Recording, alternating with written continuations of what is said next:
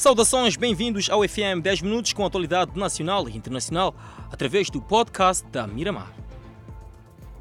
Cidadãos em vários setores de atividade procuram reinventar-se e adaptar-se para cumprir com as medidas anunciadas pelo Presidente da República no quadro da prevenção da propagação do coronavírus.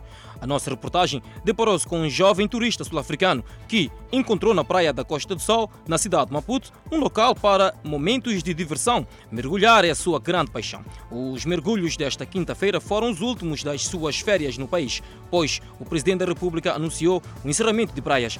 O turista compreende e diz que é pela saúde. Ana trabalha num restaurante e fala-nos da faturação nos últimos dias. Entretanto, já não poderá atender clientes para além das 20 horas. Diz compreender que as medidas a aplicar surgem por precaução e há que cumpri-las. Já uma outra proprietária de uma barraca diz que está preparada para reinventar-se, uma vez que terá que parar de vender bebidas alcoólicas. Gestores de bottle stores referem-se aos últimos dias.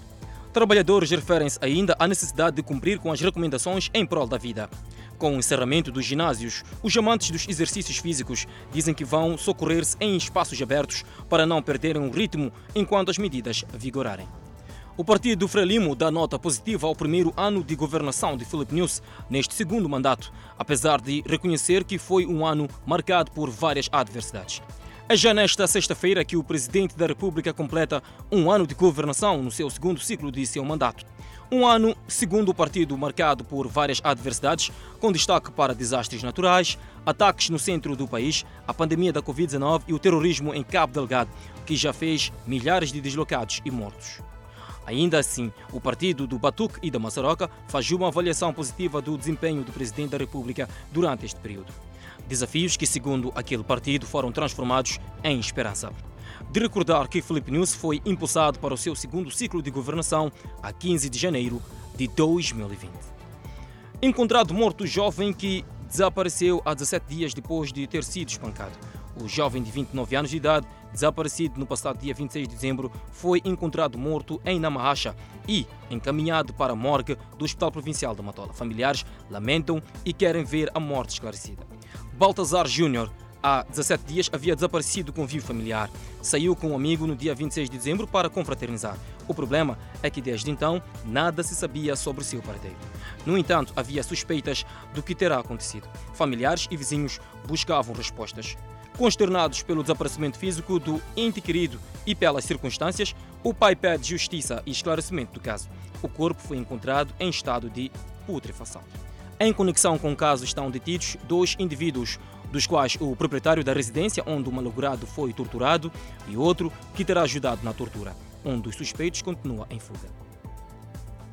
Reduziu significativamente o movimento migratório nas fronteiras do país. Desde o início da operação Tivonele Covid-19 até esta quarta-feira, passaram pelas fronteiras moçambicanas mais de 220 mil viajantes contra 789.530 do ano de 2019-2020 apesar das enchentes que se verificaram na semana passada, resultantes do congestionamento na maior fronteira do país, Ressano Garcia. De forma global, o movimento migratório no país reduziu significativamente. De acordo com o Serviço Nacional de Migração, o facto deve-se à pandemia da Covid-19. O posto de travessia Ressano Garcia é que registrou o maior fluxo, tendo contribuído com 158.018 viajantes, seguido de Zobwe e Machipanda, com 10.774 e 8.026 viajantes, respectivamente. Mesmo assim, neste momento, o movimento é reduzido.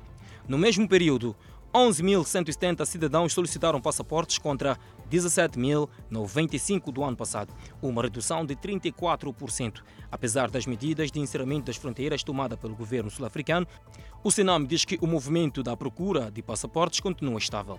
Porque os tempos são maus, o Senam apela ao cumprimento das medidas de prevenção e contenção da propagação da pandemia da Covid-19 nas direções provinciais e nos postos de travessia.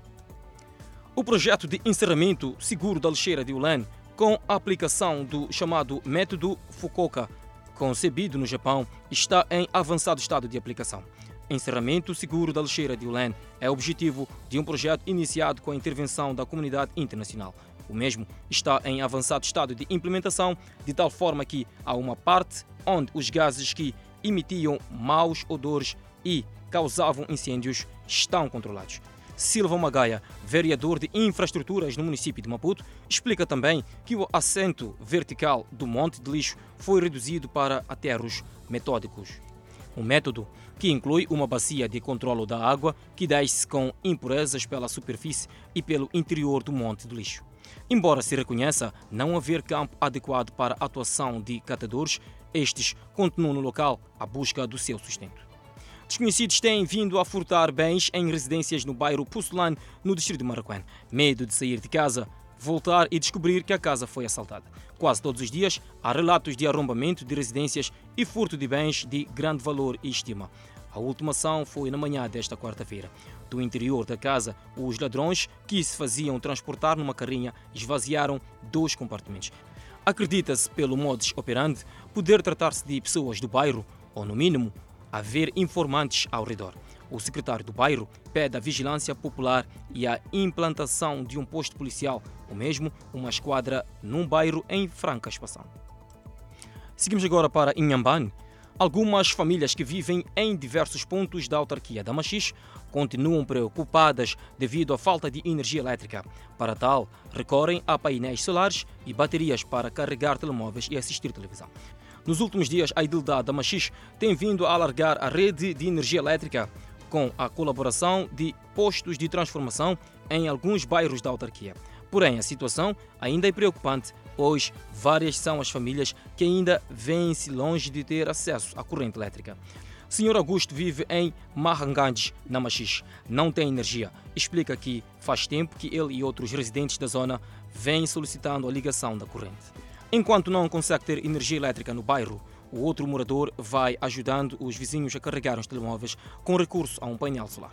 Durante a realização da nossa reportagem, encontramos Adelino Antônio e seu vizinho a carregarem baterias. O destino era a cidade de Machis, onde deviam carregar as mesmas. A idealidade de Machis diz estar ciente destes problemas, porém afirma que o desafio principal era colocar energia em todos os bairros da Machis, faltando neste momento nas unidades residenciais.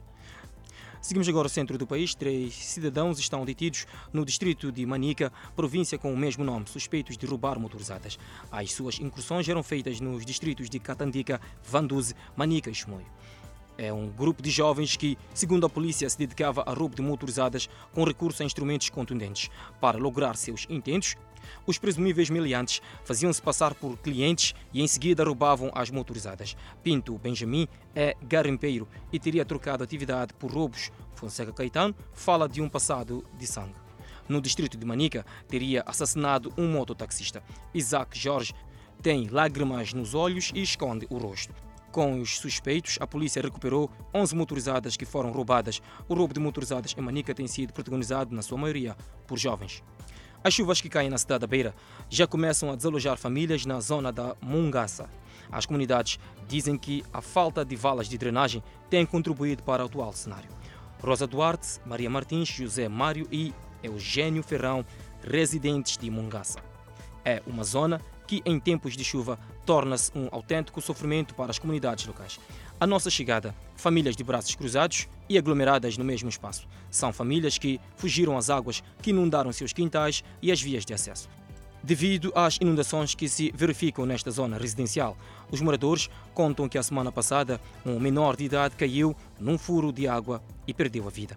Com uma bacia nas mãos, Eugênio Ferrão encontramos-lo a tirar água que encontrou dentro da sua casa. Eugênio diz que desde a madrugada desta quinta-feira não conseguiu dormir. Pelo facto dos furos estarem submersos, as comunidades retiram águas das chuvas para o seu consumo. No local, deparamos-nos com algumas famílias que deixaram tudo para trás e abandonaram suas casas. As comunidades são unânimes em afirmar que a abertura de valas de drenagem nesta zona residencial resolveria o atual problema. Municípios na cidade de Tete fazem balanço positivo dos três anos de governação. Volvidos três anos de governação autárquica depois das eleições municipais de 2018, municípios na cidade de Tete dizem-se satisfeitos com a forma como o atual executivo municipal dirige os distritos da cidade, apesar de persistirem alguns desafios. E é desta forma que chegamos ao ponto final de mais um FM 10 Minutos, através do podcast. Não deixe de acompanhar o desenvolvimento destas e outras notícias quando forem 19 horas e 45 minutos no Fala Moçambique. Comigo, Clemente Carlos e a minha colega Adelaide Isabel. Grato de coração pela atenção dispensada. Também temos muito mais informação através das redes sociais da TV Miramar. Nós voltamos amanhã.